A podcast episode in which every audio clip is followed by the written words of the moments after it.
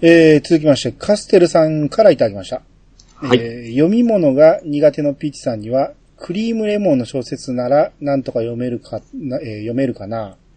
多分、オリジナルもご存知でしょうから、読みやすいと思いますよ。といただきました。ありはい、ありがとうございがまとうごす。ざいます。もちろん、クリームレモンは震えてきましたよね。はい。これ小説があるんですか僕も知らんかったんですよ。まあまあ、あるでしょうね。う。うんん、いっぱいありますもんね、クリームレモンって。どれがほんまかわからないです、僕。まあ、とっつきやすいですよね。いや、でも、タイトルが前に立ちすぎて、内容なんか全然覚えてないですもんね。あ あ。うん。ちょっと後調べてみます、これ。どんなんがあるか。うんまあまあ、当時、だから僕高校ぐらいの頃ね、その、こういうアニメ系が好きなやつがおって、えめっちゃ見てたんやけど、え。うん。借りても、うーん、何がええねんって思ってましたね。多分兄貴の引き出しの中にいっぱいあったんですよ、こういうのが。ああ。うん。もうちょっと経って、もうちょっと映画出来上がった頃から分かるようになってきたけど、うん。当初あんまり思わんかったなエロ漫画とかもあんま思わんかったなもう多少そういう雰囲気あるだけでも美味しくいただいておったんで、ああ、そすぐ、う。いやいや、クリームレモンはすごい人気ありましたもんね。う。うんん。これそうね、ね僕覚えてるのがね、夜中に深夜で、クリームレモンの、ええ。あの、実写映画をやってたんですよ。うん、まあ、どのバージョンかは知らんけど、うん。なんか、今見たらありますね、はいはたい。またま見て、うん。ちょっと、こんなん民放でやってええの思 って、深夜とはいえ、スペシャルエディションって。すごい内容でしたよ。めっちゃ可愛い妹が、お兄ちゃんと禁止相関するんですようん。わー、これいいです。なんかいっぱいありますね、ほんま。いや。その妹が可愛くて、クリームレモンって知らずに見てたんですよ。うんあ、可愛いな可愛いなと思ったら、うん。どんどんなんかへ変な方向行って、うん。しまいには普通に、あの、今でうんやり出すんで ね。あれ、そんな内容やったんと思って。うん、最終的に二人で逃避行するって内容でしたけど。近親相関ちょっと夢見ますね、ほんま。 うん、まあまあ、女性兄弟がいないからね、あなたはね。そうですうね。ん。 ええそんなことないですもんね、普通は。まあ、あるか知らんけどね。 うん。うん、いろんなタイプがおんねんから、ああってもおかしくはないやろうけど、うちの家にはないんで、そういうのは。うんめっちゃ仲いいやつおるじゃないですか、でも。ああ、そうですね。あれちょっと僕、すっげえ、なんかジェラシーを感じるんですね。ああ。女の子ってお兄ちゃん好き多いですよね。えそうでもない僕結構お兄ちゃん好きな女の子多いですけどね。あ、ほんまですかうん。いや、あの、本人は認めないですけど、お兄ちゃんのことを大好きな、お兄ちゃんベタ萌えする子が多いんですよね、結構。ああ、めっちゃいい戻し かった。めっちゃ可愛い戻しかった。あ逆に妹大好きな男も多いですよね。うんううんん。もちろんその辺は恋愛感情じゃないですけどね。えあーいや、知らんで、ほんまはどうか知らんけど、うん恋愛感情じゃないような感じで、その、妹をめっちゃ褒めるとか、妹のことをすごく気遣ってるやつとか多いですよね。うんうん、その辺の感覚が僕にはないんで、はいわかんないですけど。うん、まあでも僕ももう、一生味わえない経験ですからね、それは。ああ、そうですね。うんうん、まあ、次の世代ですかね。生まれ変わったら。か、ピーチさんがゲイに目覚めて、 お兄ちゃんと恋するとか。気持ち悪い。ダメ です。あの男同士で全然ダメです、もはい。う。はい。えー、次、コロさんの方お願いします。はい、えー、コロさんから来ました。ピッチさんの読書感想文。全然本の内容に触れない書き出しであ、え書き出しあたりで、本のみ、本のあらすじだけを読んで、原稿用紙の文字数を何とか埋めようとする、夏休み最終日、午後11時45分の追い詰められたピチ少年を垣間見ました。ジャンル選択のミスかなもうゲームに思いっきり寄せる、ログホライズンとか。続いていってみますか、うんえー銀河会、えーしっかり楽しませていただきました。まあ、発見詩編は正直打足でしかなかったですよね。ベンの抜刀画は好きでしたが。ちなみに僕の推し犬は、推し犬ですかまあ、どっちでもいい。推し犬は紅桜です。もしウィード会、推しの女性ミュージシャンを語る会、その他 R18 などの予定があるなら、いつでもゲスト枠行けますよはい、ありがとうございます。はい、ありがとうございます。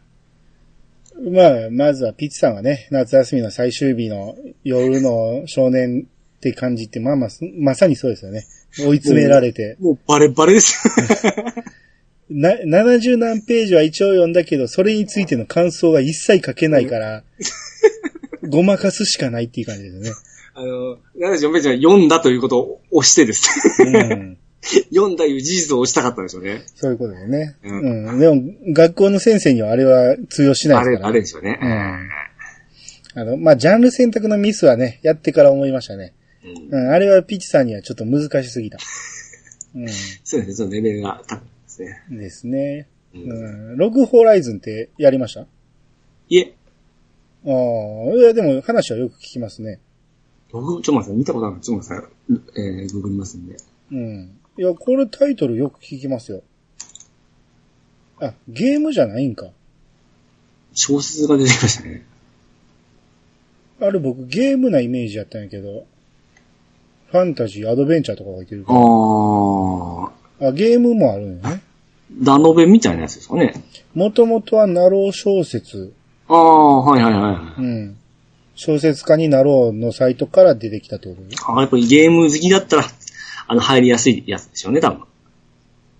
ですね。ん要はゲームが題材になってるんじゃないですか。ゲームの世界に入るとかそういうことかな。ああ、ごめんなあのー MMORPG のルールが現実化としている剣と魔法の世界、えーエルダーテイルを舞台とする。うんあ、ほんで、テーブルトーク RPG とかが出てるんか。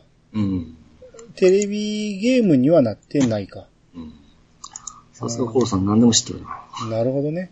ああ、ほな、アニメの話として聞いたんか、俺は。うん。うーん。なるほど、なるほど。あだから、ソードアートみたいな感じで、うん。ピッチさんでも入りやすいやろってことだよね。そう、ソードアウトオンラインっぽいやつですうね。ん。えあ、そっかそっか。それで聞いたんか。えうん。なるほど。うんまあまあ、でそっち系を押すのもありですね、確かにうね。ん。銀河界楽しんでいただいたそうで。ああ、よかった。心配してたんですよ。うん発見し編が本番やって、ね、言われたら、すんませんとしか言われへんから。うんコロさんお優しいですか優しいですね。ら。うん。そしてここ、あれですよ。うんあの、ゲスト枠。はいはいコはロさん名乗り上げてくれてますよ。い。ですね。ええ。ウィード界はね、どうやろう、これもだから聞く人の数がね、どんだけいるかっていうことなんで、ウィードはちょっとね、僕も語りたいところなんですよ。すごい好きな作品なんで。ええ。だけど、まあちょっと難しいかなっていうところで、うん。うんお呼びするなら、大志ミュージシャンうんか、 2対1で、なんか、兄さんが倒せそうな 気するんですよそうやね。趣味がそっちでがっちり固まりそう ですね。ええ。うんなんか、ね、ピチさんのプレゼンをけなしてたら、すごいフォローされそうですね。そうそう。ああ、いいな、この先 輩ね。あまあでも、 R10 うん R18 は、ぜひお呼びしてみたいですね。いや、コロさんも結構ですよ。 うん。まあちょっとここ、あれですけど、 う僕は知ってますかん。ら。はい。はい。まあまあ、ちょっと、弾けてもらいましょうか。そうですね。 はいえはえ。いつものコロさんとは違う場面を見せられるかもしれないですからそね。うですね。うんはい。まあ、ぜひ、えー、また声かけさせてもらいたいと思います。はーい。えー、続いて、豆千代さんからいただきました。えー、おしんは少女編の総集編を、えー放送していたのを、いやさがで兄さんが面白いと言ってたなと思いながら見ていたら、噂にたがわぬ面白さにすっぽりとハマってしまい、今や私もおしんなな、夏空さんぐらいの熱意で見ています。ぜひ、皆さんにもおしんを見てほしい。そして、いやさがのおしん会を聞きたい。といただきました。はい、ありがとうごあざりがというま。ございますす。うん。まあ、おしんの話もちょろっとしてたんで、ちょろっとですかじゃあまあまあ、エンディングに言っただけなんでね。うんはいはうい。ん。だから、まめちおさんもね、あのーこの総集編を見てからハマってくれたみたいで、うん。結構ツイートに書いてくれてるんで、うん。そのツイート結構返してるんですけど、はいはいはい。まあまあ、思った通り、橋田須賀子マジックにうん。僕と同じようにハマってますね。うん。うん。まあ、めちゃめちゃおもろいよ。い懐かしいだけじゃなくて、か確かな面白さがやっぱ、この時代を超えてもあるいうことですよね。うん。もう、今やね、うん。まだね、全体の3分の1も来てないんですけど、うん。今やもう、なんやろ、朝ドラ通り越して昼メロになってますからね。どドロドロになってきてます。そう、昼ドラみたいになってるわけさ。そうそうそう。朝ようやっとったなような感じですね。うん。まあ、なかなかよう練られた話ですわ。う。うんん。まあ、今からでも遅くないんで見れる人はぜひ見てほしいです。はい。続いて、ケンタロウさんの方お願いします。はい。えー、ケンタルさんがいただきました。ありがとうございます。えー、いやさが、星新一会会長。身内ですし、のっけから若干のおこ気味ですが、いきま、おこ気味でいきますか。うーむ、これは。得意分野というゲームアニメだって心理描写を読め、表現の裏を読めというシチュエーションはいくらでもあるかと。ピッチさん、つまり表面しか捉えられてない感じです。捉えられてない感じはでい、す。感じです。えー、続きありますね。はい。大好きだというシュタインズゲートとか難しすぎませんか小島秀夫作品、監督作品あたりも MGS1 以前からだ考察するべきシーンばかりな気もします。その作品の何をもって感動したのか、いろいろ聞いてみたいと思いましたよ。はい、ありがとうございます。ありがとうございます。おこですね。大声ですね。そうなんですよ。これね、星新一会ね、配信した後、すっげえ、あの、反応が多くて、えもう大爆笑したとか、めっちゃおもろかったっていう意見が多いのと、え、ええ、ちょこちょここういうね、おこ意見が混ざってるんですよね。 そうですね。すいませんでした。なあ、なるほどなと。うんまあ、そういう意見も確かにあるなと思って、はい。いその、い読むとか言いながら読めなかったことにイライラする人が多かったんでしょうね。えーまあ、そうですね。うんあと、その、ゲームとかね、アニメだってね、心理描写の裏を読めっていうのがなんぼでもあんのに、ええほんまに理解してんのかっていう話ですよね。 まず、下着なんて、え序盤めっちゃ難しいじゃないですか。えはいはいはい。あれ理解してますのあの、カーブラックホールとか。あの辺は僕好きですし、ただまあ、それをまた説明せよたらできんですから、あ多分そうそういった部分だったら、あの、理解してないかなっていう理解感じしになないるかもしれない。相対。性理論って何です かあの、 難しいな。なんか見ながらちょっとできないですわ。え、一応は理解してるんですか一応はあ説の、明できひんだけで。アインシュタインが、あの、おーねおそうそうそうそう。まあ、シュタインズゲートだけどね。えー、なんだったかな。ここで感じ取る時間と、なんか、速さが、速いところの、あのやつ でしたっけほんまに。あ違うん違う違う。うん。えー楽しんでる時の時間の流れと、うん。あのーそうでない時の時間の流れは 違うみたいな感じでしたっそれが相対性理論けだ からそれはね、ものすごい訳したらそうとも言えるけど、まあっていう感じをなんかあの、クリスが言ってたような記憶があっうんそうそう。ものすごい訳ですよ、それは。た。うん。うん。基本はそんなんじゃない。物理ですから ね。物理現象ですからね。あそれはわかる。うん。それ、あの、心の持ちようですから、その話は。あめだまたちょっと怒られるんですよ、ちょっそれはだって、あの序盤のタイムマシンの話は、う相当難しいと思いますわ、あれ。理解しようと思ったら。と。一回、まあでも、ふまあ、あんま怒られるなわ からんままでも雰囲気はなんか面白いじゃないですか。うーんまあでも結構長いですからね、あのくだりね。う。うんん。その、どうやったらタイムマシンができるのかっていう話なんで。うう。んん。うん、で、あと、小島、小島秀夫作品。はいはい。ほんまに理解してんのかメタルギアソリッド。一からそこまかまだ言ったらちょっと僕もまた。なんとなく上っ面でおもろいって思う。え そわっつわりで言い方やめてください。言い方ですよ、それは。なんとなく、言ってることはわからんけどあーおもろいんやろうなっていう。あ、言ったことはわか りますよ。ほんまにはいはい。やりますよ。僕がちゃんと、えあの、MGS やって、はいはい。ケンタロウさん読んでやりますえピうわピチさん、ちょっとここ説明してっていうのやりますもう最悪の結果しか出てない。本気で怒られますよ、ケンタロウさんに。うんうんははい。い。えー、まあ、ぼっこちゃんの感想が続きますけど、はい。えー、とみきちさん、ぼっこちゃん会会長。これは今年一のポッドキャスト番組だなぁと。おいもう面白すぎて繰り返し聞いてます。といただきました。や、ありがとうございます。こういう意見もあるんですね。そうですね。本当にこう、真っ二つに分かれるんですね。リツイー ト。えはーい僕もリツイート。で、次ね、まあ、メタさんがね、えーはい星新一先生大好きなので、あっちゃ。微妙な気持ちになるのですが、すいません。オチを最後まで言わずに、えー読者の想像に委ねる、その手法が多いことは理解できます。しかし、星先生でダメとなると、ピチさんにも読みやすく、なおかつ感動を与えられる作品となると、ゴンギツネとかといただきました。はい、ありがとうございます。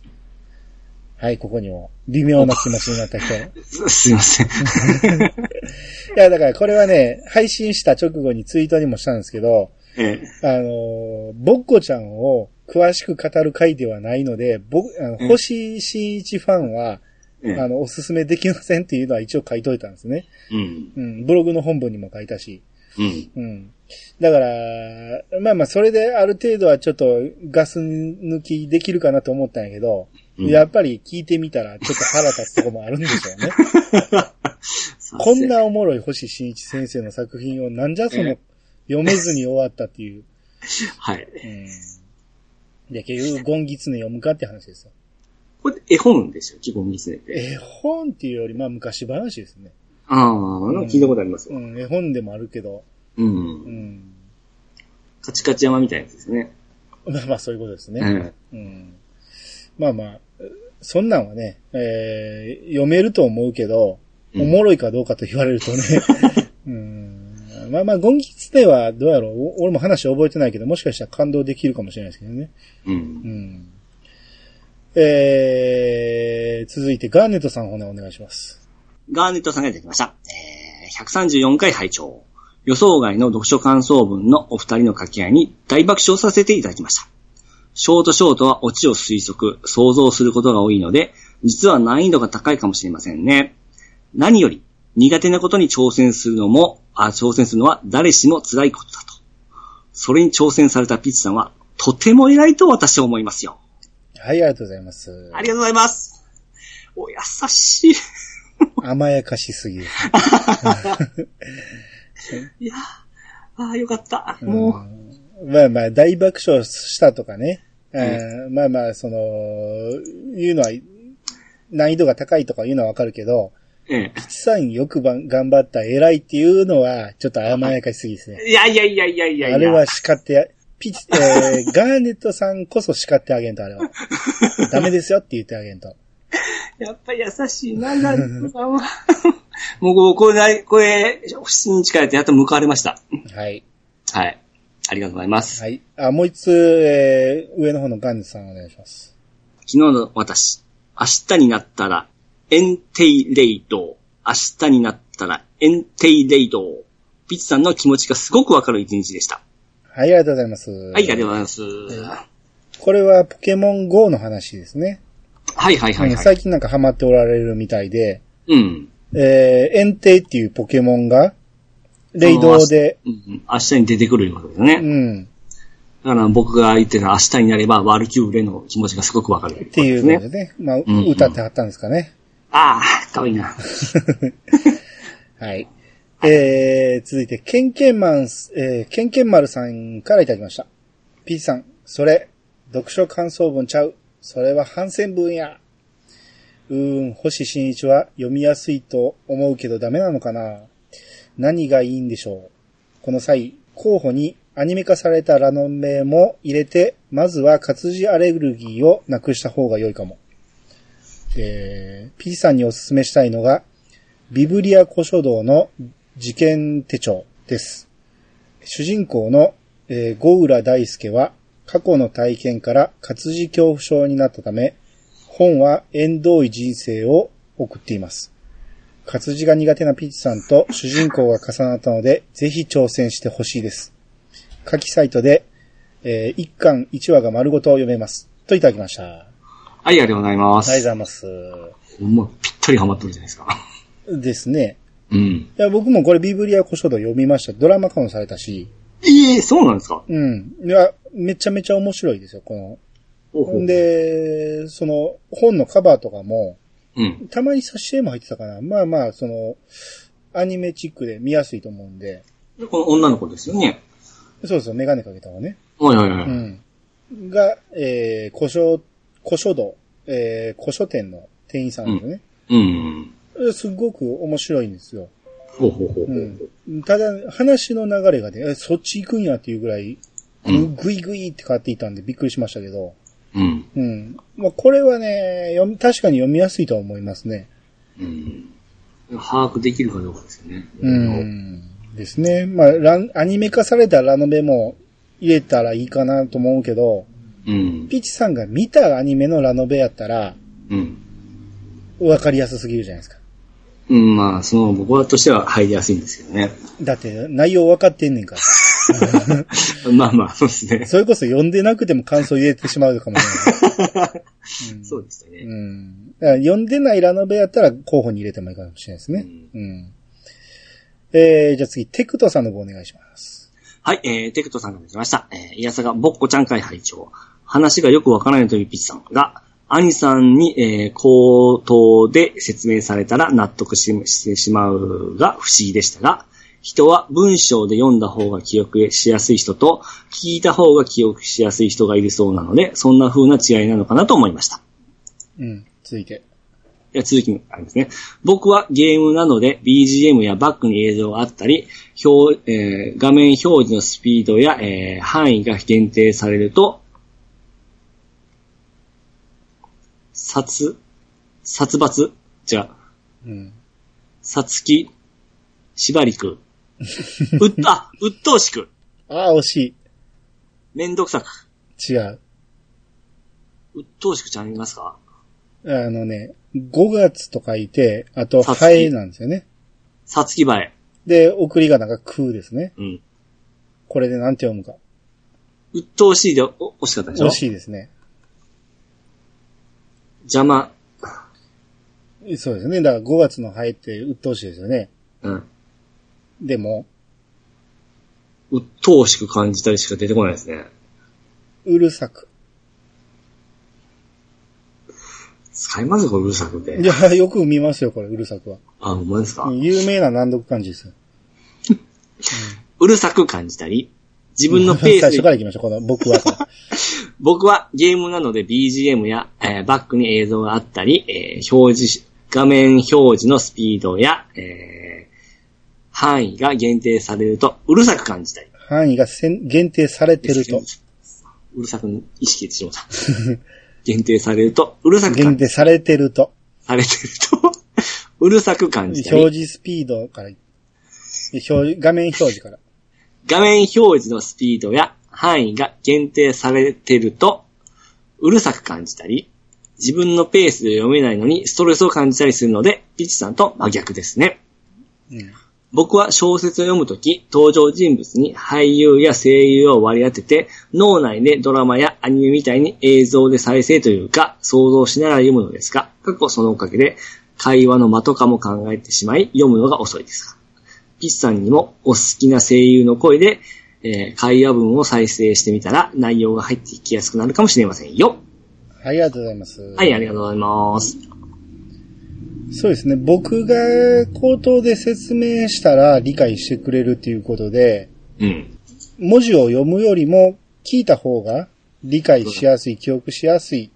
うんだから読んどるだけなんですよ。ああ、目で追ってるだけなんですね。そうなんですよ。うん。あ、まあでもね、それはね、僕もね、その、中学、高校とその辺は、え音読するとえうん。内容入ってこなかったんですよ、昔。うん。目で追ってるだけで読むのに必死で、うん。音読したら全然内容が頭に入らなかったんですよね。うん。それに似てるかもしれないね。うん。あでも僕は、僕は今、兄さんの中学生の頃になっとるようでそうですすねね。。ピッチさんは読むのに必死で、うん。文字を追うことに必死で、うん。内容を理解しないっていうか、そうです。あの時も、あのー必死で読まなきゃいけないと思って一生懸命だったんですよ。 うん、ページをこなすのに。でしょうね。うん。うん。で、そのテクトさんが言うには、そのゲームとかで、うんその映像とか BGM があると、えー逆に入ってこないと。その、表示スピードだったり、はいはいはい。その、そういうのが邪魔になってストレス感じる。これはでもね、僕もね、ある意味ありますね、これ。あーサウンドノベルが必ずいいとは限らないですね。あ僕は絶対いいですよね。 あーもう特にね、声優が喋られると、俺の読むスピードと声優のスピードが違うから、うん。逆にストレスなんですよ。うん。だから、消せるやつは消したりしますし、んもうバーっと目で追って読み終わったら声優が喋ってても次行きますしね。ああ、いや声優さん、うまいな、思いながら聞いて。頭入りやすいですよあね。ーうんまあアニメとかやったらそれでもいいんやろうけど、ううんん。だからたまにあの、サウンドノベルとかでも、うんまあ、最近のその、アドベンチャーゲームとか、その、声優さん読んでくれるんですけども、うん。あの読まないとこもあるんですよ。うん。 あそこは僕寂しいわ。ここを読んでや、みたいな形 で。ありますね、確かにね。全部読んでほしいタイプなんですよね。あうん。あーそれ、でも、絶対文字が先出ますやん。あれやったら、うん。うん。その読むスピードと、表示されていくスピードを合わせてほしいんですよ。うんあーあー、違う。読むスピードに合わせて文字が出てくそるうみたそいうな。そう。カラオケがね、文字追っていくみたいにね。はいはいはい。はいうん。あんな感じでバーっと出てきてほしい。やったら、もっと入りやすいかもしれない。ああ、あと、小説読むときに登場人物に俳優や声優の声をあ頭にうん。当てながら、これはでもやる人多いと思いますけどね。うん。うん僕は、えー、誰かっていうのじゃなくて、僕の中でこんな声っていうのを割り当ててますね。う。うんん。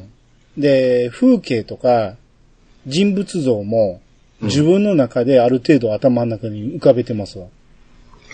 もうそれができないから僕はサウンドなので、もうこんな背景、こんな音楽っていう 部分で、はっきり言うてくれた方が僕は入りやすいですようんね。人に、その表示されるよりも自分の中でこういう人っていうのを自分の中で一番可愛い顔を想像しながらやってる方がうん。入ってきやすい。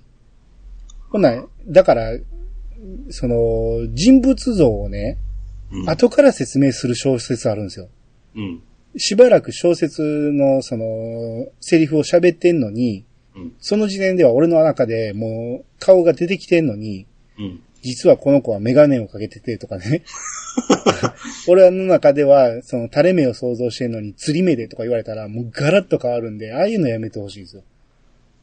たまにあるんですよね、そういうのね。ちょい違うかもしれないんですけど、うん昔、メル友でうん。会うことになった時のうん。感じですかね。それは、ちゃいますか それはまあまあ、でも、自分でこんな子だって結構想像するじゃないですか。めっちゃ可愛いの想像しますよね。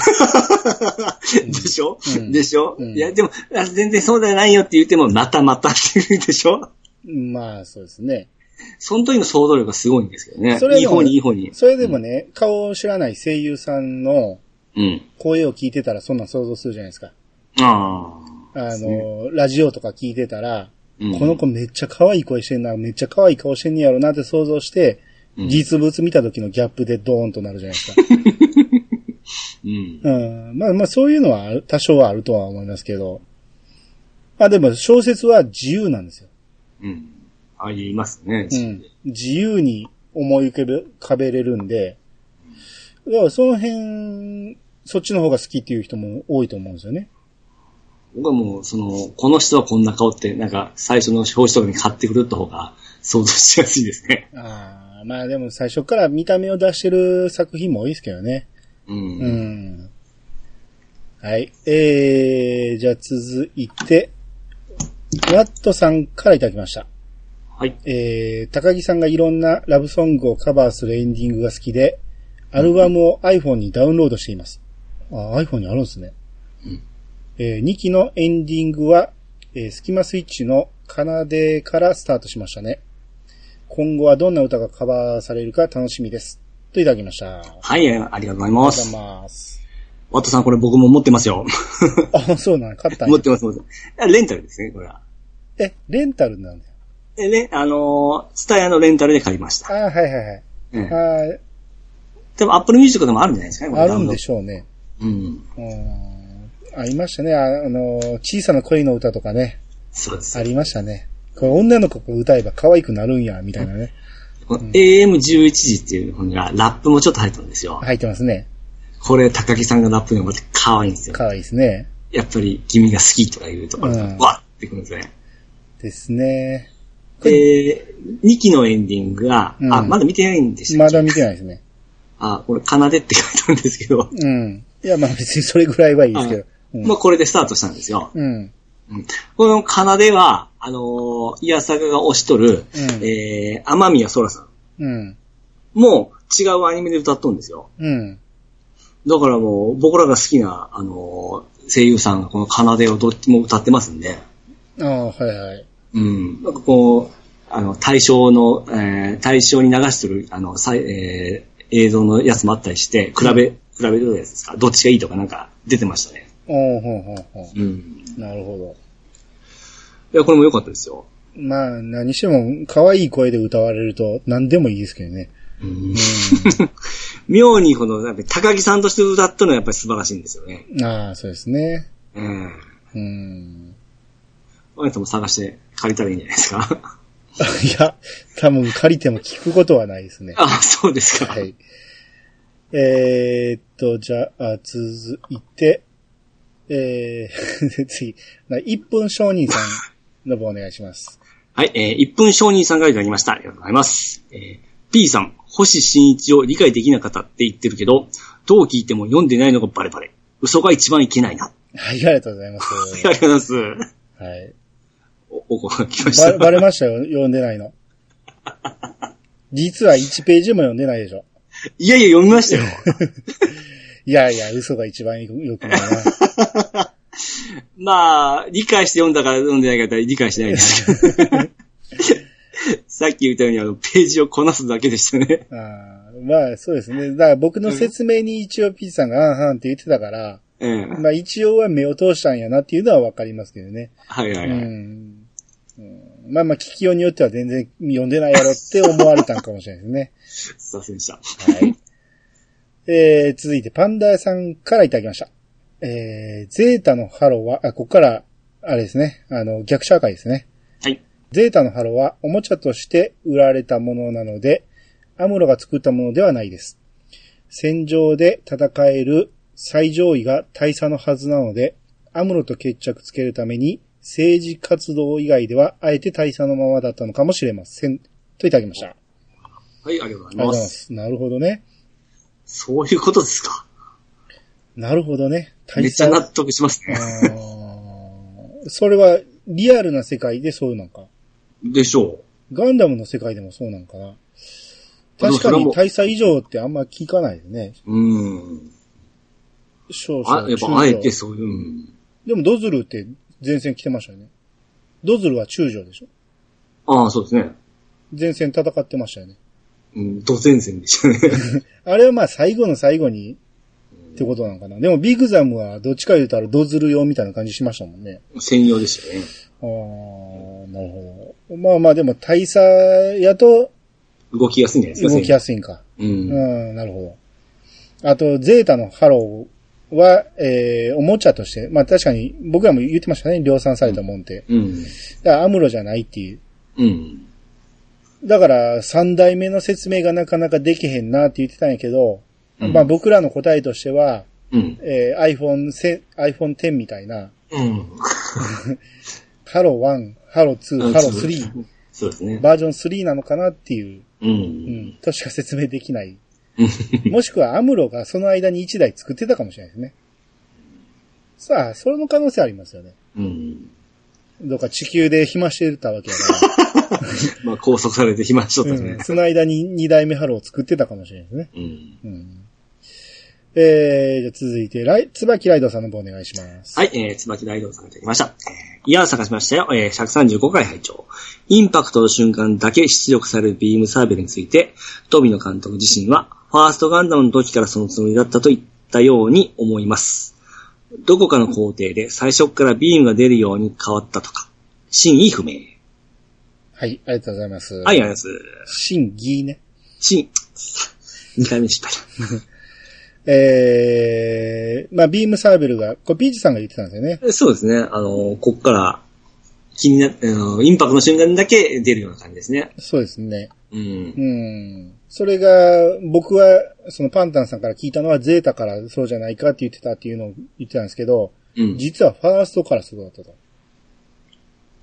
で、いや、そのつもりだっったけど、そうそうやりたかったよ富野ね。さんはそのつもりで、ビームサーベルっていうのを考えたんやけど、うん。その、まあ、アニメ化するときに、うん。どっかのタイミングでそうなってしまったってことうね。ん。ガンダムはずっと出てましたもんね。 で、エネルギーなくなったら細くなってたんでしたっけえ、細くなりましたっけあ、あれはダブル出てました。なんか、うん、なんか形変わったりしましたもんね。うんうん、先っぽがなんか、トマホークみたいになったりとか、うんいろいろありましたもんね。これやっぱりあのーいつもスパロボも、そのやっぱりシリーズごとに、うんあの、ちゃんとゼータ、あーそう逆襲のシャアに出てくるモビルスーツに関しては、その、ビームサーベル使うときは、そのインパクトの瞬間だけ、あの、ちゃんとこういう表現しとるんです、アニメのように。うん。うんちゃんとそれにこだわって作品作品ごとにやってますね。うーん、なるほど、なるほど。ビームなのに、あそこで止まるっていうのもどういうことかと思いますね。ちょうどですね。 ねうーんそういう形のビームを出してる、うん、どうやろう、難しいな。まあ、実際にないもんやから、それは考えてもしゃあないですけど。ますねうんプラモに、プラモ基準で考えたら、 あれなんですけど、ちょうどいいんですようね。ん、で、えー、続いてパンタンさんよりいただきました。はい。えー逆襲の社会拝聴オープニングの目隠しニューガンダム。背面バズーカ発射。えーフィンファンネルバリア。えー二刀流ダダッコ振り回しササビー。いつ見てもテンション上がる場面です。といただきました。はい、ありがとうございます。これまあ画像載せてくれてるんですけど、えーオープニングがね、目隠し、あのー最初、顔にホロが被ってあるんですけど、うん。それをパカッとめくったら、ガンダムに目隠しがされてて、うん。それが、えー、見えるっていう、いきなりニューガンダムを見せてくれてるっていうことですね。そうですね。うんうん。これパンタさんいつもこう、ちゃんといいところの写真を上げてくれるところ、やっぱり、ですね。うまいこと、どう集めてますねいやー、探してるじゃないですか、そのお時。うんう んすごい仕事早いですね。このニューガンダムの背面のね、うんバズーカね。もうまさに言うてたとこですもんうね。んこのシーン、ほんまに痺れますよ。うん、これでも似たようなことはね、いヤザーもやってるんですけどね。うん。あの、ゼータの時に。はい、あーですね。うん。えーで、このピラミッド型の、うん。うん、デルタエンドね。はいはい。はい。で、最後のね、これ言い、言ってなかったですけど、サザビーがうん、ダダコみたいに、うんあのー両手で、ビームサーベル振り回すんですよ。うん。くるくるくる。このはい振り回し方がすごく特徴的で、うん。なんか人間の動きじゃなくて、ロボットが振り回してるっていう感じの、うん。あのー何手首、えー第手二関首節がくるくる、うん、くるくる回ってるような感じです。第二関節を起点にくるくる回してる、このダダっ子みたいにね、いやいやいやって言ってるよう な、あの子供が喧嘩で手振り回すみたいな、う。うんん。あの感じ、このシーンもね、特徴的ですよね。そうですね。う。うんん。はい。えー、あ、もう一つありましたね。パンタンさんがいただきました。えー、アクシズを押し返そうとする中、爆走するギガギラ動画を助けようとする腕を掴むジェガン。後付け話ですが、ユウカジマが乗っている機体と言われています。戦慄のブルーを楽しんだ世代としては、その説を信じたいものです。えー、信じていたいものです。といただきました。うん。はい、ありがとうございあまりがとうごす。ざいます。ゆうかじま知ってますかブルーディスティニーのやつですね。セガサターンのゲームで出てたやつじゃないですか、確かこれ。ああ、それが、うん。えー、戦慄のブルー。だったと思いますね。うん。ちゃんと、ちゃんと調べましょう か。三部作のやつだったと思うんですよね。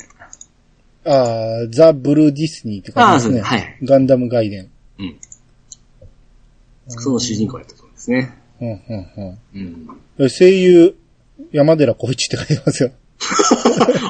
そうだったんですか。 うん。ユネしかやってないんかなとか言ってたけど。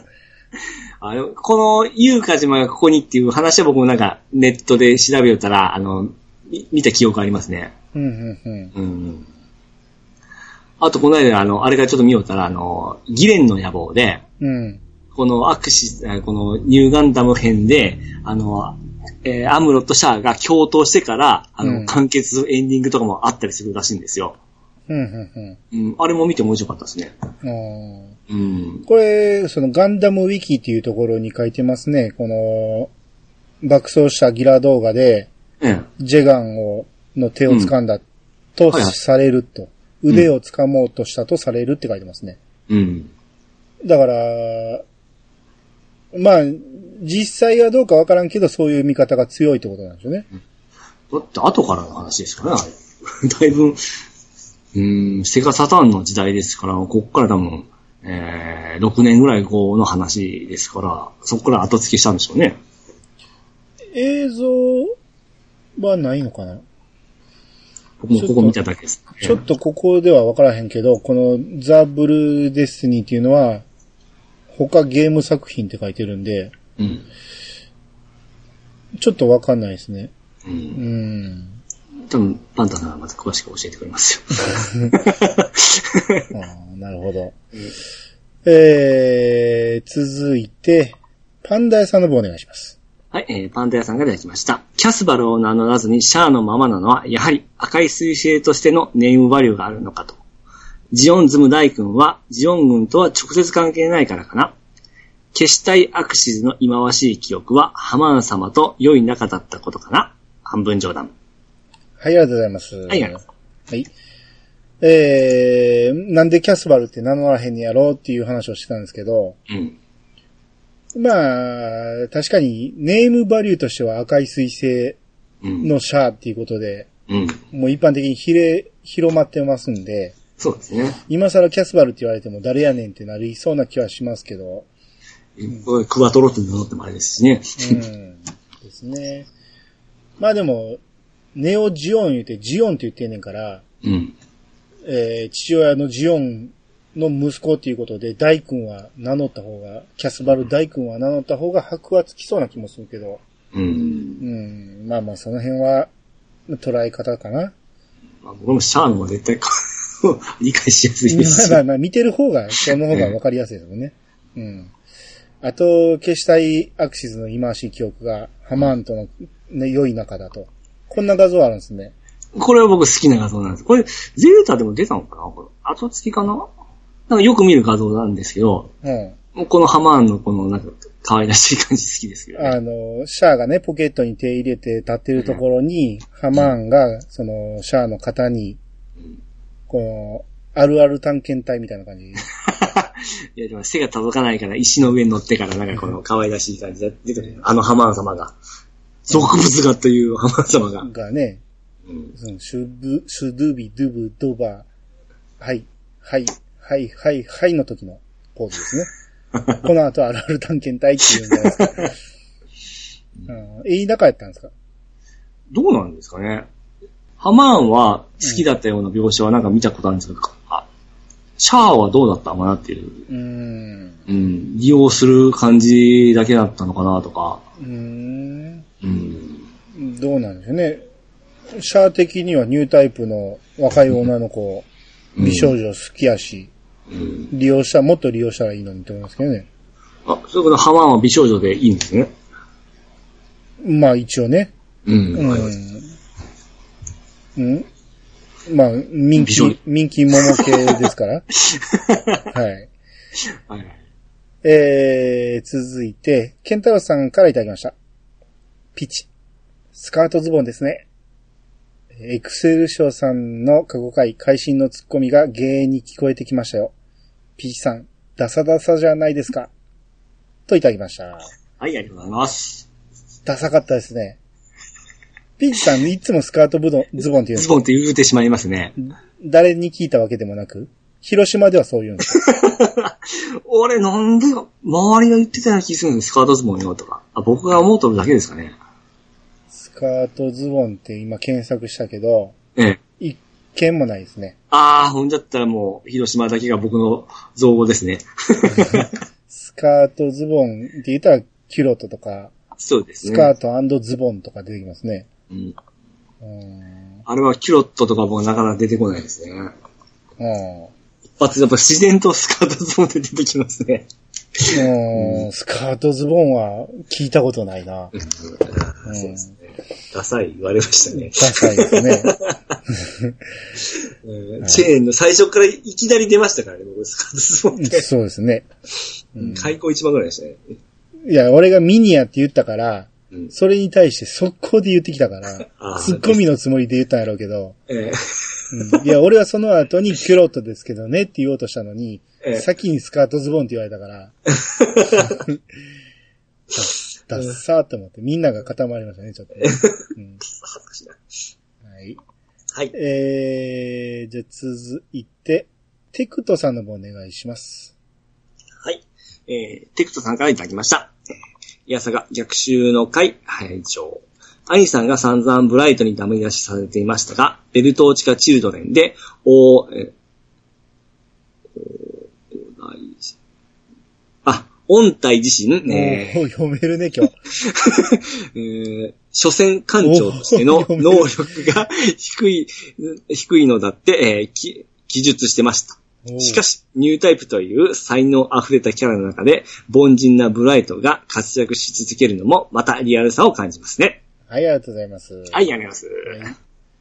えっ、と、僕がブライトをね、うん。下手くそ下手くそって言ってたんですよね。ミサイル撃つの下手くそやと無駄撃ちしすぎや、言うて。う。うんん。結局、一発しか当たらんかったんで、全然ダメで。結局、潜入したんやから、うん。その距離までこれにやったらそっから撃てっていう話なんですよね。うん。うん。やけど、その、小説の方で僕、最後の方まで読めてないんで、うん。なんか、所詮、えー、艦長としての能力が低いって書かれてたみたいですね。うんう。ん、なるほど。すごいですね。ニュータイプという才能溢れたキャラの中で、凡人なブライトが活躍し続けるっていうのが、リアルがある。そうそうそう。だから、そうなんですよ。凡人っていうか、まあ、一般人のブライトが、うん。えー、あん中で活躍できるということは、一般人の中では相当優れてるうん。はずなんですよ。うん っ。ていうのも、あのミサイルを難なく撃ち落としてるのはみんなニュータイプなんでそうですよね。うん。あの、まあ、シャアがニュータイプかどうかは怪しいけど、まあ、サザビーの能力かもしれんし、うん。うん。まあ、それにしてもね、宇宙空間を飛んでくるミサイルをうん、一撃で撃ち抜くってなかなかできひんと思うんで、まあ、それなりのニュータイプ能力はあるんでしょうね。うん。うん。相当なす速度ですよ。宇宙空間って、あれがないから、摩擦がないから、空気摩擦がないから、そう、まあ、物理学的に考えたらもう、 無理だ。うん、相当なスピードで宇宙空間、その、前後、左右、いろんなね、うん高さで来るやつをうん撃ち抜きますからね、ビームでね。えーそうですね。360ですようね。ん。そら、撃ち落とす方がすごいって言われたらそうかもしれんけど。うんうん。ねえまあもしかしたらそういう、なんやろ、少自動少女みたいなのがあるんかもしれないですね、あの頃やったら。うん。ああ、そうですね。うん。あ、でもそれやったらミノフスキー粒子が邪魔すんのか。うん。ミノフスキー粒子もややこしいですよね、こう考えたら。うん、どこまで自動でいけてんのか。うん。だって遠くの方から発射されたミサイルとか認知してますもんね。あれ、この時代に言ってましたっけ言ってます、言ってます。言ってましたうん。あと、あ、そっか、熱源って言ってるから熱を感知してんのか。うん。あーあ、そっかそっか。そういうルールはちゃんとしてるんかもしれないですね。これ以降、ちょっと、F91 の時代とかもそんなことが出てたかなって今ちょっともう思い出せないですけど。熱源は言ってるような気するよ、ずっと。うん。うん。はい。えー、そうやね。熱源がわかんねえやったら、うん。別に誘導弾撃てるでしょ。その熱源に合わせて。だからそれも、ミノフスキー粒子で妨害戦とあかんはずなのに、キャッチできるレーダーがあるっていうのがおかしいですよね。うん。まあその辺詳しい人は全部説明しはりそうですからね。こうこうこうでこうなんだみたいな。え公式より詳しい人いますからね。うんうんうんで。すね。はい。えー、じゃあ続いて、えー、とめきちさんからいただきました。えー、逆者会拝聴自分の初逆者はテレビ放送でした。大晦日にゴジラ1984年版、逆襲のシャア、大晦日だよドラえもん、夢のようなラインナップでした。といただきました。あはい、ありがとうりがとうごござざいいま。ますす。あー、そういえば逆者やってた頃ありましたね。テレビ放映を。いや、何回かやってたと思う。うーうん。ん。しかも大晦日にやるってすごい、と思いますよ。おー、ちょっと記憶ないな。違った。目玉ですからね、大晦日に特番だらけの中に逆者入れ込むっていうのは。ちっちゃい頃あの、大晦日のアニメめっちゃ楽しみでしたね。あ、そえ いや、これぐらいしか見るものなかったんで。うあんまり、だから大晦日ってもうすでにうん。夕方ぐらいには店閉まるんで、親がうん。飯食いに上がってくるんですよね。うん。もう早うに酒飲み始めるん で、ドラえもんとか見してくれないんですよ。おー。親がおると漫画はあかん言うて、あ、そう、あ、そういうとこなんですね。そうそうそう。親あがおったらうん親優先ですよ、チャンネル、チャンネル権。あ、僕、自分の部屋にテレビありましたよ。じゃあじゃあ、だから飯食うから。あー、はははは。自分の部屋に戻れば見れんねんけど、うん。その飯食っている間は見れないんで、ちょちょうどこの大晦日やドラえもんとか、その辺のあたりは見れないんです。ああ、なんだ、さっさっと終わらして部屋に行くような感じですか。うーん。まあでも、また長いんですよ。その、なかなか終われないんですよ。その、親戚が来てる場合とかあったりするしね。はいはいはうい。んだから、結局、だから付き合いで紅白見たりとか、だからこの頃やったら多分、あれ見てたよね。あの、レコ大見てたと思う。レコード大賞。なるほど。うん。いやー僕はもう、大晦日はだいたい仕事が終わって、うんその家のですね、うん僕早めに終わるんですよ、やっぱり。うん。そこからもうずーっと部屋でもうテレビ見送ってましたね。そう仕事関係ないじゃない ですか。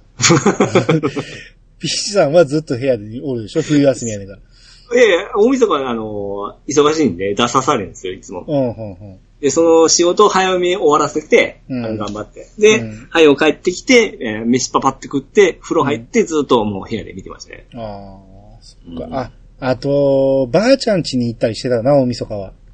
ああ、そうなんですか、僕はうんそれ、正月入ってからですね。うんばあちゃん家にいとこがもう集まってたりするんで、うん。もうその時点になると、なんやろ、あの、時代劇の、あの、あ中心蔵とかね、あんなんを見たがる年上のいとこがおったりして、うん。結局チャンネル権はないんですよ。僕、下から2番目やったんで、いとこの中で。はいはいはい。うん。あの、ほんじゃ、オールスター、あれね、隠し芸大会の見れんかったんですか隠し芸大会になるとみんな見たがるから見れるんですよ。おー。うん。やけど、アニメになると、ちょっと上の世代の人は見ないんで、ああ、そっか。うん。まあ、ひたすら遊んでましたけどね。うん。うん。うん、一個下のいとことかと。うん。だから、大晦日にあんまりテレビ見てた記憶がないですわ。うん。うん。ああ、僕も、ずっと部屋に降りるんで嬉しかったです よね。ああ。何もせず。年末年始はあんまり一人になるってことなかったような気するな。ああ。うん。えー、じゃあ続いて、体調の悪い隊長さんの分お願いします。はい。 隊長の俺隊長さんが出てきました。えー、いやさが逆襲、えー逆者会、映画館で4回見た。初見でモビルスーツの動きが今までのガンダムとは違う目で追うのが必死だった。2度目、モビルスーツの、えー機種が分かった。3度目、背景を見る余裕ができた。4度目も楽しめた。そして、映画アンパンマン。ゴミラの星を見た時に笑った。はい、ありがとうございます。はい、ありがとうございます。えーっと、え、さすがですね、隊長さん。映画館で4回見 たって。まあ年齢的にちょっと上の世代なんで、それぐらい行くね、財力はあったんでしょうけど。同じシーン見たんですかねなわけないでしょ。あ、違うんですか。あれ、電だったら連チャンで見るんです。やるいやまあ見れますけどね、当時やったらね。うん。それにしたがって確かこれ同時上映あったでしょ。あ、俺だってしんどいっすから。 SD ガンダムかなんかが同時上映あったと思うから、うはいはいさすがに全部見よう思ったら何時間かかんねんって話ですよ。ですね。うん。まあでもね、逆者は何回でも見れますね。うん。今回だから収録にあたって3回見たけど、 3回も見たんですか3回見ましたよ。もう、 3回見てもめっちゃおもろかったですもん、3回とも。あっという間に時間は経ちますよね。うんまあ僕も2回ですけど、1回見て、2回目は、その、配達しながら音、音声だけ、うん。うん、で、えー聞いてましたけどね。あーある程度、セリフは書き留めて、書き留めててコピーですけど、うん。さい最後に見るときは、もう細かいところをじーっと見て、うん。あ、ここにこんなんあったんや、っていうのは結構、あの時、時間の関係で言わんかったけど、えあのーなんやろ、ペンキえうん。オレンジ色のペンキを運んでたりしてたんですよ。これ何やろうと思って、うん。チェーンがね、ええあの、アムロに怖い声出されて、ビビって、うん。で、扉の前で、うあん。の、膝を抱えてくるくる。うん。かわいらしい。あの時向こうの通路で、うんでっかいなんか樽みたいなの運んでるんですよ。はいはいはい。それがなんかオレンジ色のペンキで、うんまあこのペンキどこに使われてんやろうとか思ってたんですよ。それどこで使われたんですかまあ、モビルスーツなんかあるんでしょうね、モビル。そうか、うん、ヘルメットとかそんなんかもしれない。 はあ。うん。あ、これなんやろうと思って、ちょっと調べたりしたけど、まあ、当日話すほどでもないなと思って話さなかったけど。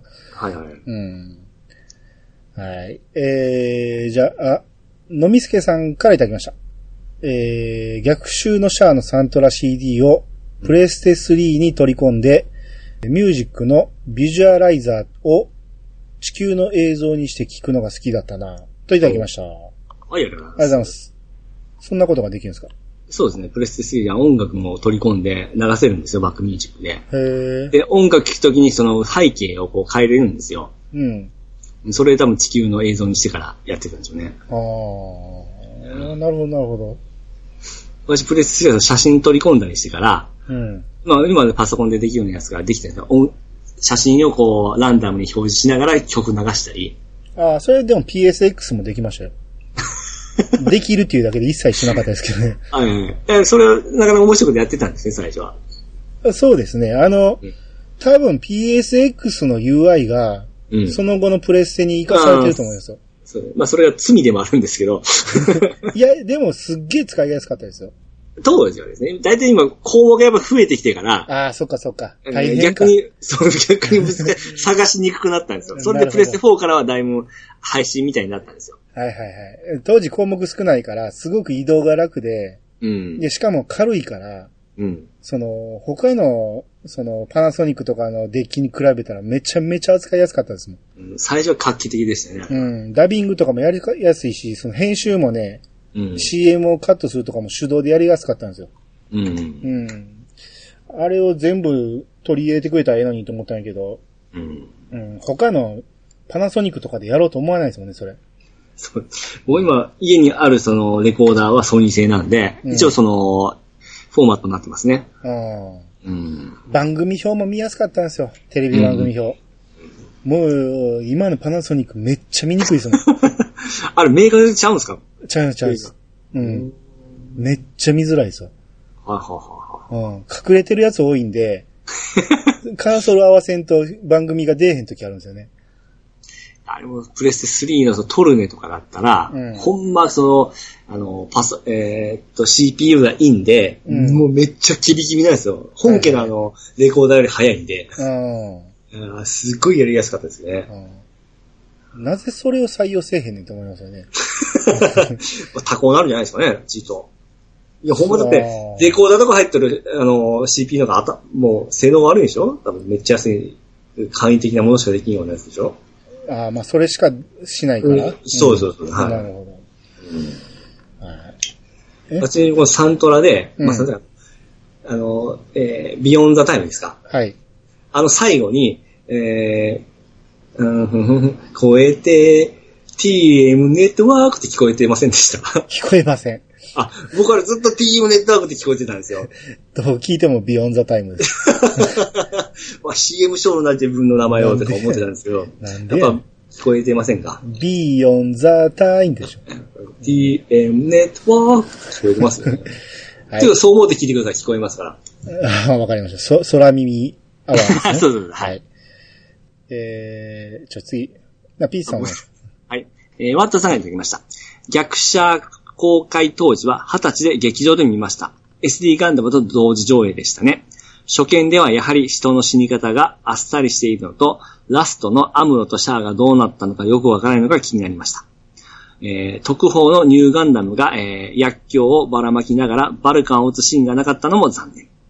うん。で、続きまして、アデナウアーの愛人キャサリン、各キャシー役は、タッチの上杉達也と和也の母、春子役の小宮和江さんですね。過去ちなみに、西南のあのマネージャーも小宮さん。えー、セーラー役の井上遥でしたっけでしょうね。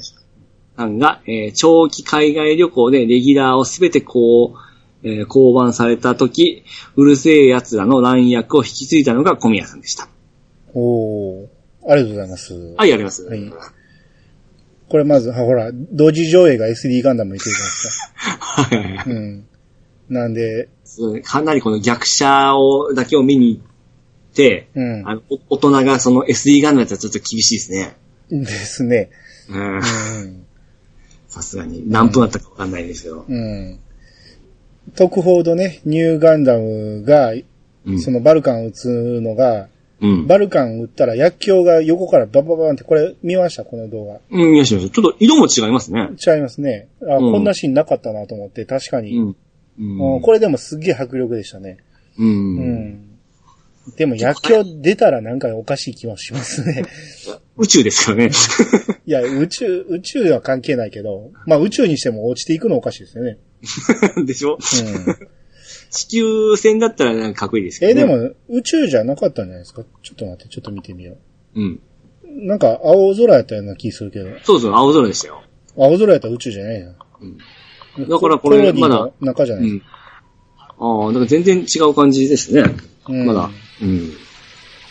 あ、青空じゃないけど雲があるね。う。うんん。なんで、まあこれはだから公開前のうん。特報ということで、でしょうねう。ん。あ、そうそう、先飛ばしましたけど、動画ね、えあの、アンパンマンガンダムっていうの見え。ました。ああ。あ、ごめんごめん、見てないこですれわ見てないですこれめっちゃおもろかったですよ。えこれ後からつけたやつですあマッドですももはいはいはうい。ん。これ、その、アンパンマンの映画をええ。逆者のセリフを合わせてるんですよ。めっちゃおもろいですよ、これ。いい今見てますわ。うん。めっちゃおもろいでしょ。多分こういうアンパンマンの映画があったんやと思うんですよ。ほんまにあるんだ、これ。あるんでしょうね。もうほんまにそっくりなんで。うんこれ、ありですか、これ。いや、どう、いや、マッドやからね。 公式じゃないけど。あ、もうみんな、ひみんな来おる。うん。もうまさにそうでしょ。セリフがぴったり合うんですよね、これ。 はいこれだからこれぜひ皆さんもちょっとね、いやさがのハッシュタグで隊長さんのやつにリンク貼ってくれてますんで、ぜひ皆さん、めっちゃおもろいんで見てほしいですね。悪ふざけで作ったようには見えないですね。そうそう、ようできてるでしょ。飛んできてますうね。ん。うん。はい、ぜひ見てください。あと、ワッツさん続きで、あの、アデナウナのキャサリン。はい。これ、どっから聞いたことある声だって僕言うてたんです言えよ。てあましたね。あー、タッチのお母ちゃんの声ですわ。ああしかもあの、不細工なマネージャーの声もあったんですね。ああ、うん今すっごい気持ちいい、すっきりしましたわ。なるほど、なるほど。あーさすがワットさんん。これ、お強いですよ、やっぱ。ああしかも、うるせえ奴らの乱役が、うん。そのセイラさんの声やったんですね、もともと。僕はもうこっちの声しか、なんか今出てこないですけど。いや、僕、乱のや、声は知ってるけど、うん。それとセイラさんが結びつかんかったし、うん。だから、ん最初の方だったんじゃないですかね。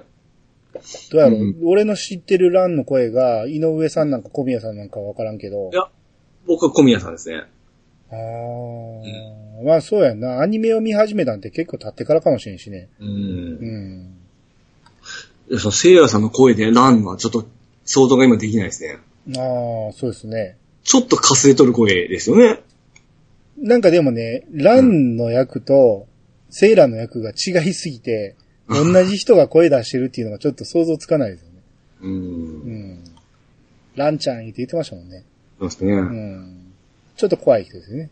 うん。起こると。あでも、でもこれ今今日、ほんま、あの、アテナウのあの、愛人のか声がすっきりしましああ、はいはいた。うん、今日一すっきりしましたわ。はい。ありがとうございます。はい。えー、あ、もう一つワットさんありますね。あ、はい。えー、逆シャー会、えー、本当の、えー今を鳴らしました。 いや、これは使いますけど。びっくりした。また怒られるんじゃないですか。やめなさいよ。はい。はいなんで俺だけに聞かされるの嫌ですよ。はい。ずっと聞こえもうたんですけど、拾う、すっげえ拾いますね。はい。えー、逆社会、本当の最後の最後までじっくりちゃんと聞かないともったいないやつ。ところで、逆社で CG が使われていたのはスペースコロニーだけで、ラストあたりでサイコフレームが飛んでいく後ろで自転している地球は CG じゃないんですよ。ある意味、えー特撮的な手法で撮影されています。といただきました。はい、ありがとうあございりがとうございまます。す。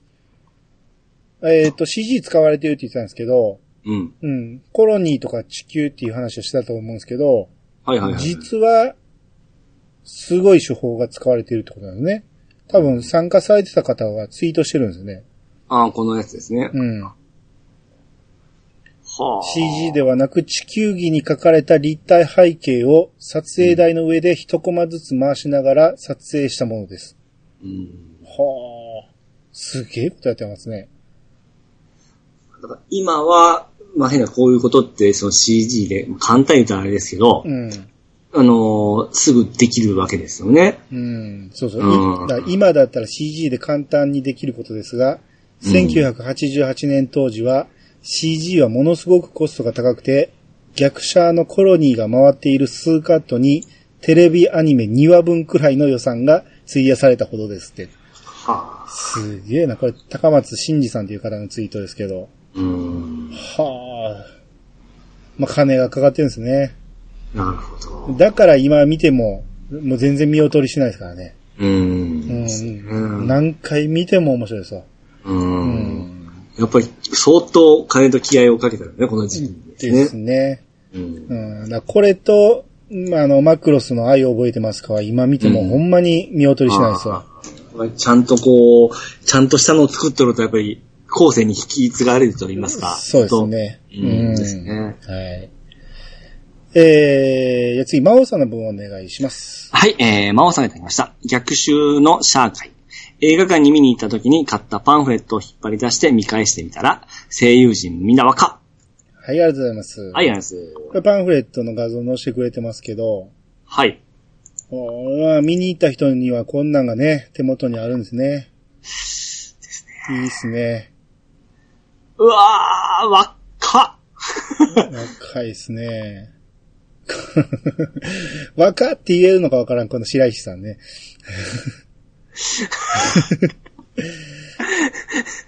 やっぱ時代ですよね。うんあの、山寺さんとかもなんか、今の方が若く見えたりしますね。なんか若いっていうかなんか。あー、まあ昔のね、写真ですからね。ううーん。ん、山ちゃんこんな顔してたんやんって感じですね。ううんん。あ、半恵子さん可愛いですね、これ。なんか、今娘さんに似てますね、やっぱ。うん。可愛らしいですね。あーあ、河村マリアさんってこんな顔やったんですね。 あもうちょっと可愛かったイメージがあ る。そういうこと言いなさんな。うわ、シャアの池田さんもなんか、ちょっと今のとは想像できんわですいね。やーそうですね。うんう。ん。えー、古谷徹さんもちょっと、なんか、後の方が若くなっている感じしますよね。うん。やっぱこう見ても今のとはやっぱり全然ちゃいますね。うん。あの、この間ツイッターに流れてたんですけど、その逆者のね、ええ。収録、アフレコのシええ。ーンが、その映像で残ってたんですけど、ええ。すごい、その今のスタジオみたいなんじゃなくて、結構みんな人がいっぱいおるところにマイクがポーンと落ち降りてて、ああ、ええ。すっげえなんか雑音入りそうなとこでやってんねんなって。うんなんで一人一人マイクないのっていうような感じですよね。いや、かわ一一応多分一人一人あると思いますよ。あ、そうなんだ。うん。あの、前にモニターがいっぱい並んでたから、うん。多分みんなの分マイク用意するんやろうけど、撮るうときは、ん。うん。うん。あ、これでも、このパンフレットにはマイク一本しかないですね。ああ、ですよね。うんま。あこういうシーンもあるんでしょうね。うん。こんなん、お宝ですね。すごいっすね。すごいです ね。パンフレットやっぱもっともんですね。僕あんま買ったことないんで、映画行っそうて。僕もあんま買わへんから。 うん、いや、こういうほんまに素晴らしい映画のやつはやっぱ撮っとくべきですね。うん、今手に入らんすもんね、どうやっても。 いやーもしかしたらメルカリとかで、2、3万で売ってるかもしれないですね。そんなもんですか 知らんけど。えー、じゃあ最後。なら、ピチさんの方お願いします。はい。ピチカータミルさんがいただきました。ありがとうございます。はい。ララ。はい。この写写真真写真が。はい。田んぼに白い鳥が映ってますけ ど。はい。まあ、僕は白鳥だと思いま、白鳥じゃないと思うんですけども、な んか白い鳥だったんで、あの、あ、これやも撮ったんとです思よったんですね。ね。多分白鳥ではないと思いますうね。ん、まあ、ソルトさんからあの、白鷺やろって。うん詐欺ですわね。 なんかいや、俺も詳しく知らんけど、この時期とか、広島にあんまり白鳥は飛んでないと思いますね。うんあでも、まあ、イメージはこんな感じでして、あーって思いました。ララってこう、自然と。はい。日本海側とかやったらいてるかもしれないけ ど。はいはい、うん田んぼの、田んぼにはいないですか いや、田んぼにもいますよ。あ、そうなんですか、うん。ただ、この時期じゃないと思いますね、いるとしたら。あ渡り鳥なんで。はいはいはうい。ん。結構おるんですよ、この白いやつが。だ 詐欺は日本中にいますよ。 うちの周りもなんぼでもい ますから。あーそうですか。はい。うん、まあ、これで追いかけたんですけど。でも、綺麗に撮れましたね。これ飛んでますやん。でしょうん。う。うん、いや、俺止まっとるとこ撮りたかったんですけど、うん。あの、構えたら飛び出し始めたんで、ちょっとブレたんですよ。ほうほうほう。うん。これ今朝の話ですよ。え、わざわざ車を降りていや、乗ったままです、乗ったままで撮れたんですかま止まってからですうね。ん。うん。えーいいが、いい感じに撮れたんですよ。うん。なるほど、なるほど。で、追い、追いかけて。うん、まあ、追いかけ、車乗ったままですよね。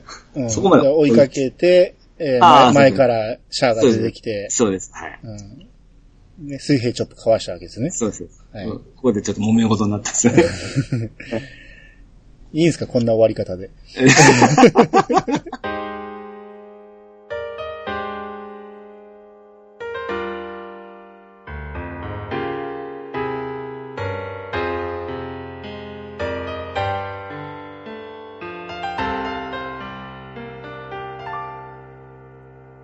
はい、エンディングです。はい。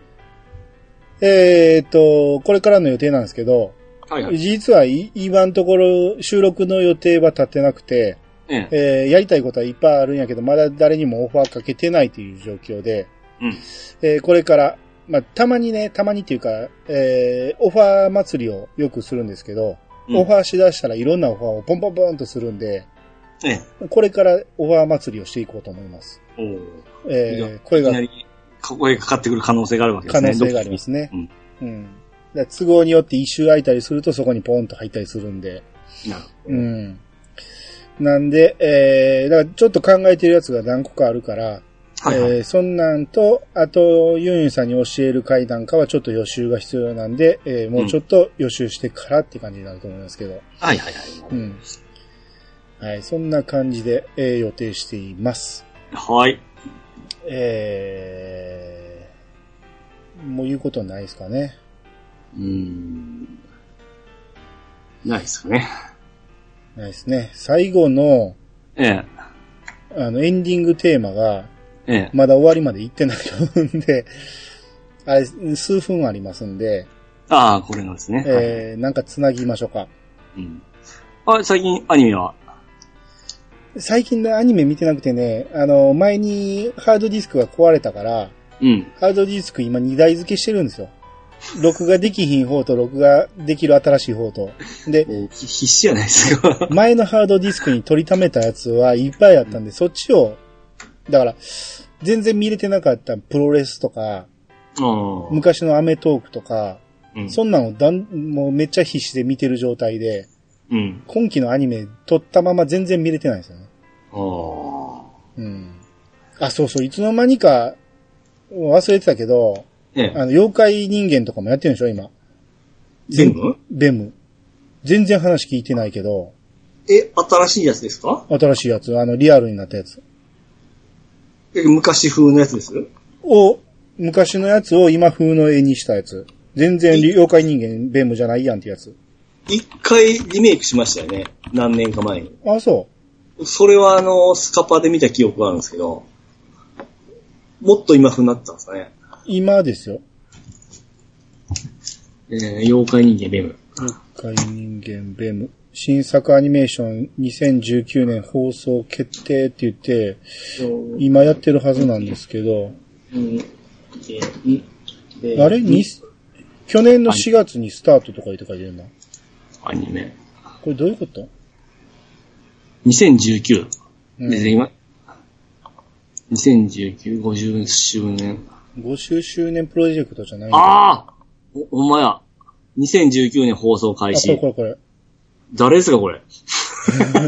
ええこれ今やってんじゃないのこれ、ベラ、ベラが美少女になってますよ。そうですよ。美少女っていうか、まあまあ美少女ですね。これ見よう思ってたのに見れてないんですけど、 7月、今じゃないかな。 7月から放送開始ってなってますね。ほんならもう始まってるじゃないですか。うん。これ見えてないんですよね。えー、大阪は15日から、えー、月曜日、深夜1時。ほんなら始まったとこやん。うん。あー、どっかで見れるかな。もしかしたらギャオとかで1話見れるかもしれないですね。ああ、なんか、ベムが、え、ベロが、 なんか、うん、かっこいいっすわ。うん。あ、2017年バージョンの絵ありますね。なんか、 17年やつですね。 17年のやつ、50周年でリブートした言うて。うん。なんか、 どっちにしろ気持ち悪いってや つ。もう、妖怪になった時がすっげえ気持ち悪いですよ、これ。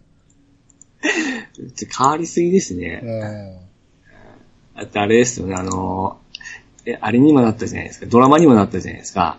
あ、そう。ええ亀梨くんじゃなかったでしたっけ確か。ああ、なんかありましたね。はいはいはいはい。アンが確かベロ、ベラだったあやつでしあ、はいはいはい、そうでしたね。ょ。うん。あーでもやっぱり初代ですね。僕の中では。まあ、怖さもですね。めちまあゃめちゃ怖かったですもうん。よう見れんかったですもん、一人で。ん。いや、ひそ一人で震えながら見てました。うん。怖ー思って。うん。なんかいつも怖いですよね、なんか。まあ、怖がらせるためのホラータッチなんでね。うん。うん。あれなんか三本指がダメとかなんかそういう話で、指も増えたんじゃないでしたっけえ、マジで確か。あ、2006年バージョンのベラの手が普通に5本指になってますね。でしょう。なんかいろいろ言われたんじゃないですかね。あーあ、でも、これ、去年、え、2017年はうん。 3本に見えますけどね。あらら。戻ったの かな。これ、でも、さっきの美少女の手ってこれ3本じゃないですか ?1、2、3。あ、違うわ。かん手袋はめてる方は5本に見えますね。でしょでも、もう一つは、なんか鬼の手みたいになってません。う。あの、妖妖怪になった時は3本で、人間の時は5本じゃないですかああ、ちょっとだけ妖怪になってるのかな。ベムの手は5本に見えますもんね。うん。あれ昔は多分、その人間バージョンでも3本でしたよね。そうですよ。うん。よう、真似てやってましたよね。ああ、僕は怪しいもんじゃないんだ、言うて、この手手を前にしたら3本っていう。あれやったら怒られるんでしょうね、今。怒られんのか。ううん。ん、妖怪やのにね。いいじゃないですか、 妖怪言うてますからね。ね。うん難しい時代になってきましたね。うん。うん。いや、あの、何でしたっけえー、誰あれえーっと、ゲゲゲの鬼太郎のね猫娘もめっちゃ萌え萌えのキャラになってましたよね。うん。あれもどう大阪エリアは今日2話ですね。あ、もうそんな始まったんですかうん。そっか、じゅ22やから1週間後か。今日ですわ。ああと、ちょっと録画しとこう。うーん。だから、もう見なかんもんが溜まってんすよね。ほんで今度のユーユンさんに教えるやつも見なあかんし、はいはいはい。うん、そその上で京アニのやつ見ようか言うてんねんから、そら無理やわ。どっちが本職ですかまあまあ、ちょっと頑張って。まあ他にもいろんな企画、ちょっとね、あんま予習のいらんやつも考えていきたいと思いますんで。 あ、ごめんなさい。僕、一個、そのゲームで、うんあの、アニさんと一緒一個、やる機会でやる、やりたいゲームがあったんですよ。はいはい。あの、Wii U 持っとるでしょ。うん。夏ですし、ホラーゲーム、はい。ゼロ。ああ。うん。あれの Wii U 版の、えー、水ガラスの巫女だったかな。うん。あれ、面白そうなんですよ。で、僕、あれだけまだちょっとクリアしてないんで、それ続編ですかいやいや、単体ですよ。ああ、そうなんですね。うん。ストーリーは短編なんで。それは中古で売ってるってこと売ってます。もうだいぶ安くなってます。うん。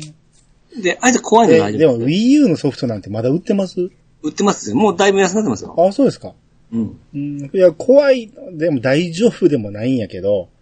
あのですね、昔より怖さは、もう、画面が綺麗になった分、うん収まったんですよ。はいはいはい。あの、バイオハザードとかみたいにうん、綺麗になるとちょっと怖さが緩むじゃないですか。あああいう感じで、あの、怖いんですけど、綺麗になった分、すごいお抑えられてますね。あ。ああ。だから僕はね、ええリアルに、うんあの、幽霊とかは怖くないんですよ。うん。もう全然おらんって分かってるから、はいはい。うん。もう全くビビらないんですけど、ゲームの中って、うん。いてるじゃないですか。もう、プロ、プログラムですけどね。襲ってくるんですよ。ゲームの中の、俺に。うんだから怖いんですよ。それが嫌でね、その、バイオハザードとか怖いんですよ。まあまあ、あの辺はね、ワンは操作性が悪かったっていうのもあるんですけど、ゲームだったらもうこれは人が作ったプログラムだなっていう部分で、そういう目で、わ、上手だな、すごいな、っていう目で見てしまうんで、そこまで、僕まあ怖い時もありますけど、うんうわめっちゃやりたくないっていう部分はないですね。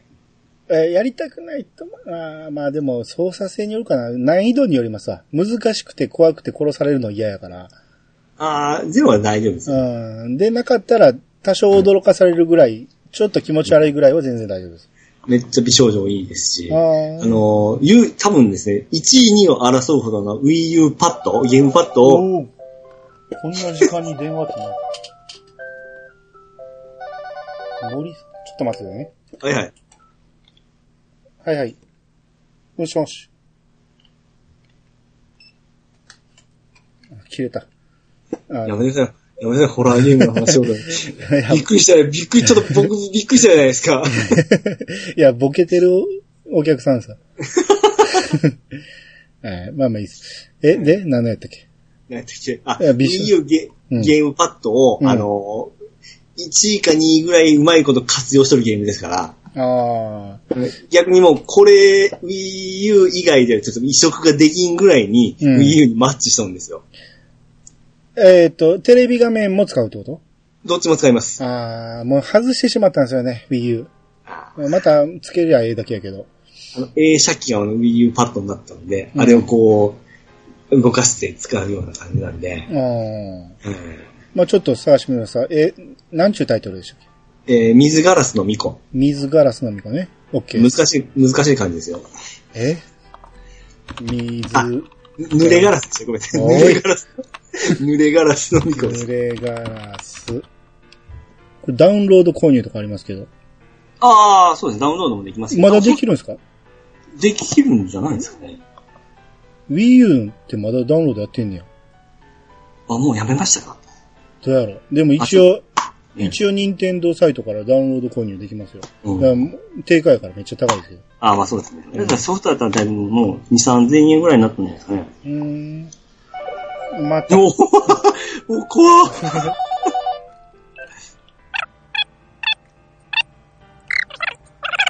怖い怖い怖い怖い。でこのホラーゲームなんですけど、感動もあるんです、ストーリー。ちゃんとしたストーリーがあって。うん。うん。それが呪い、あの、ね待つ、えー、昔からのなんか呪い関係の話とか、うん。うん、いい話がありますんで。うーん。まあまあ、うん。見つけたらちょっと、また報告しますわ。まあ、お願いします。はい。はい。えー、じゃあ曲はこれぐらいにしときましょうか。はい。皆様からのお便りをお待ちしております。メールアドレスは、いやさが .pc、アットマーク、gmail.com まで。ハッシュタグは、ハッシュタグ、いやさがをつけて投稿してもらえると、番組内で紹介するかもしれません。ていうことで、いやー探しましたよ。お相手は、えー、モビルスーツで言うと、ニューガンダム、兄と、えーっとですね、モビルアーマーで言いますと、アルパージールのシカルミグルです。うーんまたお会いしましょう。はーい。さよなら。さよなら。ちゃうなぁ。え俺は、俺は普通のこと言ってるんです、あえて。えーこれちょっとやりすぎたら、ちゃちゃうな、みたいに寄せたんですけど、もっと言っちゃってください。もっといかんと、あの、みんなが言わへんと思うこと言わんと。ああ、わかりました。だいぶ分かってきました。